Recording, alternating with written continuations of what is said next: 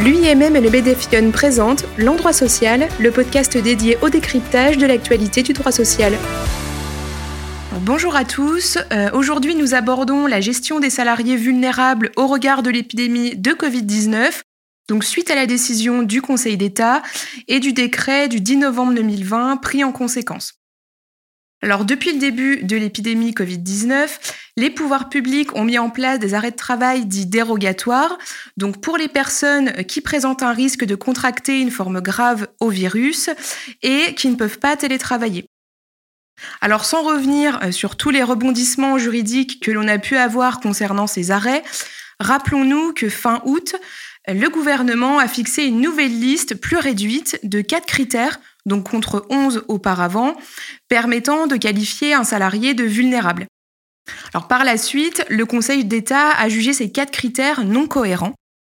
Leur application a alors été suspendue et il a été demandé au Premier ministre de prendre de nouvelles dispositions euh, prenant acte des observations du Conseil d'État.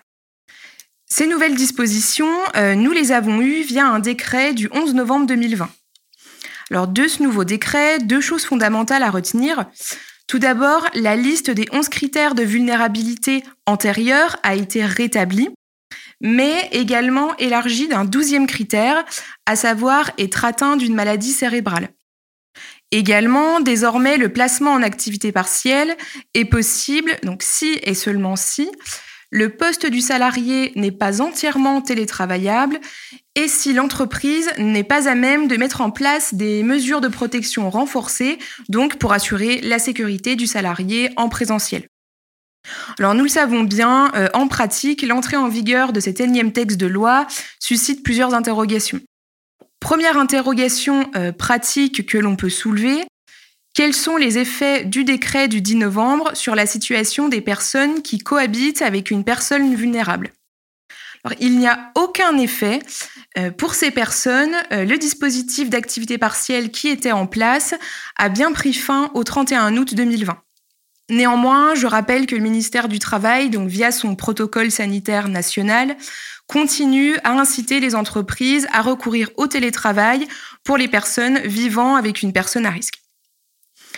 Seconde euh, interrogation, est-ce que le certificat d'isolement des personnes anciennement considérées comme vulnérables est de nouveau valable à compter du 12 novembre? Alors sur ce point, le nouveau décret du 10 novembre est très clair. Les certificats d'isolement qui ont pu être délivrés antérieurement sont bien de nouveau valables et peuvent donc justifier le placement en activité partielle. Enfin, euh, dernière question, que doit faire un employeur à l'égard des personnes qui disposaient avant le 1er septembre d'un certificat d'isolement et qui répondent à nouveau aux critères de vulnérabilité fondés sur le décret du 10 novembre? Alors sur cette question, euh, deux solutions envisageables. Donc la première, si le poste du salarié concerné est télétravaillable, alors là, le salarié exerce son activité à distance. Le cas échéant, L'employeur est tenu donc de mettre en place des moyens de protection renforcés pour assurer la sécurité du salarié sur site. Sur ce dernier point également, le décret du 10 novembre nous précise que lorsqu'il y a euh, potentiellement un désaccord entre l'employeur et le salarié concernant ces mesures de protection, il appartient au salarié donc de saisir le médecin du travail qui se prononcera sur ce point. Et dans l'attente d'une décision euh, de la médecine du travail, le salarié est placé en activité partielle. Seconde solution euh, envisageable, lorsque ni le télétravail ni la mise en place de moyens de protection renforcés n'est possible, le salarié est placé en activité partielle.